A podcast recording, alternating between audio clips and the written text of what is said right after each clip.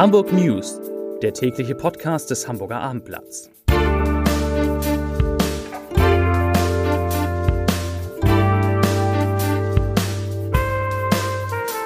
Moin, mein Name ist Lars Heider und heute geht es um Hamburgs Tourismuszahlen, die fast wieder das Niveau von den Jahren vor der Corona-Pandemie erreicht haben. Weitere Themen. Der Flughafen bietet einen neuen Service an.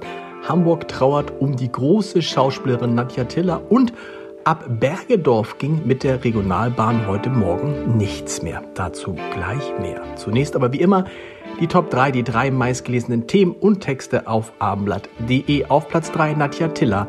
Hamburg ist ein Segen für mich. Auf Platz 2 Terminbuchung für Sicherheitskontrollen am Flughafen kommt. Und auf Platz 1 Ex-HSV-Profi liefert sich nach Pleite Handgreiflichkeit. Das waren, das sind die Top 3 auf abendblatt.de.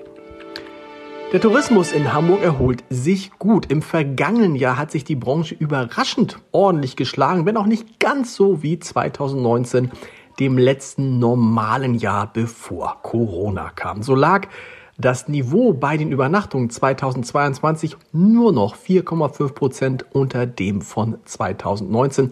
Das teilten heute Wirtschaftssenatorin Melanie Leonhardt und Michael Utremba, der Chef der Hamburg Tourismus, GmbH im Rathaus mit. Insgesamt wurden 2022 14,71 Millionen Übernachtungen erfasst. Das sind 95 Prozent mehr als 2021. Und die Hamburger Betriebe beherbergten insgesamt 6,82 Millionen Gäste, 105 Prozent mehr als ein Jahr zuvor.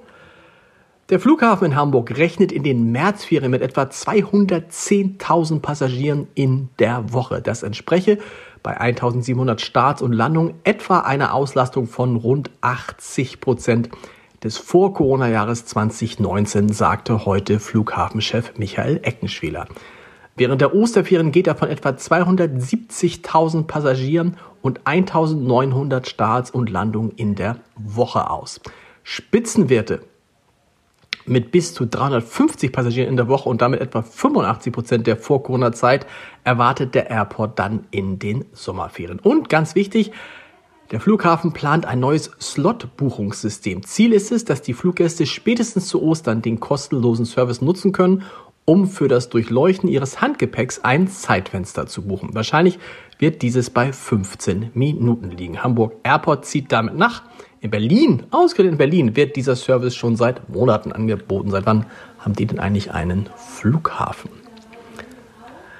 Der Bahnverkehr zwischen dem Bahnhof Bergedorf und dem Hauptbahnhof war heute Vormittag eingeschränkt. Sämtliche Regionalzüge endeten und starteten über Stunden in Bergedorf. Alle Fahrgäste, die aus Schwerin oder Rostock kamen, mussten hier in die S-Bahn umsteigen. Auch Reisende aus Richtung Hamburg mussten bis zum Bahnhof Bergedorf die S-Bahn nutzen und dort in den Regionalexpress umsteigen. Grund für die Sperrung war eine Oberleitungsstörung und Auslöser dieser Störung soll ein sogenannter Buntmetalldiebstahl gewesen sein.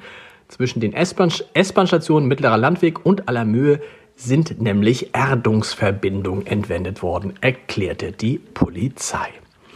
Die Schauspielerin Nadja Tiller ist im Alter von 93 Jahren in Hamburg gestorben. Die gebürtige Österreicherin hatte ihre letzten Jahre in der Seniorenresidenz Augustinum an der Elbe verbracht. 1958 feierte Nadja Tiller mit ihrer Rolle der Nitribit in Das Mädchen Rosemarie ihren internationalen Durchbruch als Schauspielerin.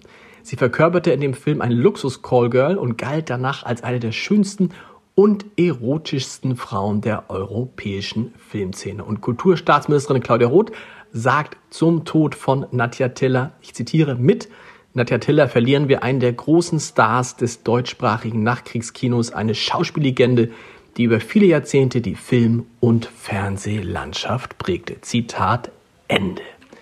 Reduccio. Harry Potter-Fans wissen, was dieser Zauberspruch bewirkt und Menschen mit kleinem Latinum, die können es erahnen. Es ist ein Schrumpfzauber und er funktioniert sowohl bei Lebewesen als auch bei Gegenständen. Und spätestens jetzt steht fest, er gelingt sogar bei aufwendigen Theaterproduktionen. Das schreibt zumindest meine Kollegin Maike Schiller in ihrer Kritik über die neue Harry Potter Produktion in Hamburg.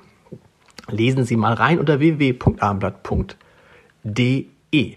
Zum Podcast-Tipp des Tages. Vor einem Vierteljahrhundert hat er zusammen mit Gruner und Jahr eine Organisation gegründet, die so etwas wie eine digitale Hanse sein will. Den Verlag Gruner und Jahr gibt es in dieser Form nicht mehr. Wir haben in diesem Podcast mehrfach darüber berichtet. Uwe Jens Neumanns Hamburg at Work ist dagegen von einem Netzwerk für Digitalschaffende zu etwas geworden, was für alle interessant ist, die ihre Unternehmen digitalisieren wollen und müssen.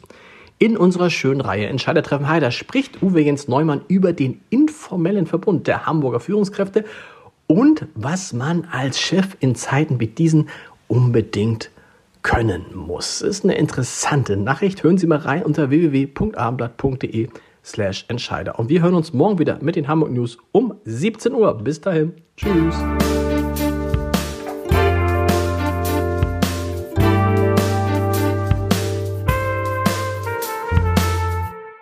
Weitere Podcasts vom Hamburger Abendblatt finden Sie auf abendblatt.de slash podcast.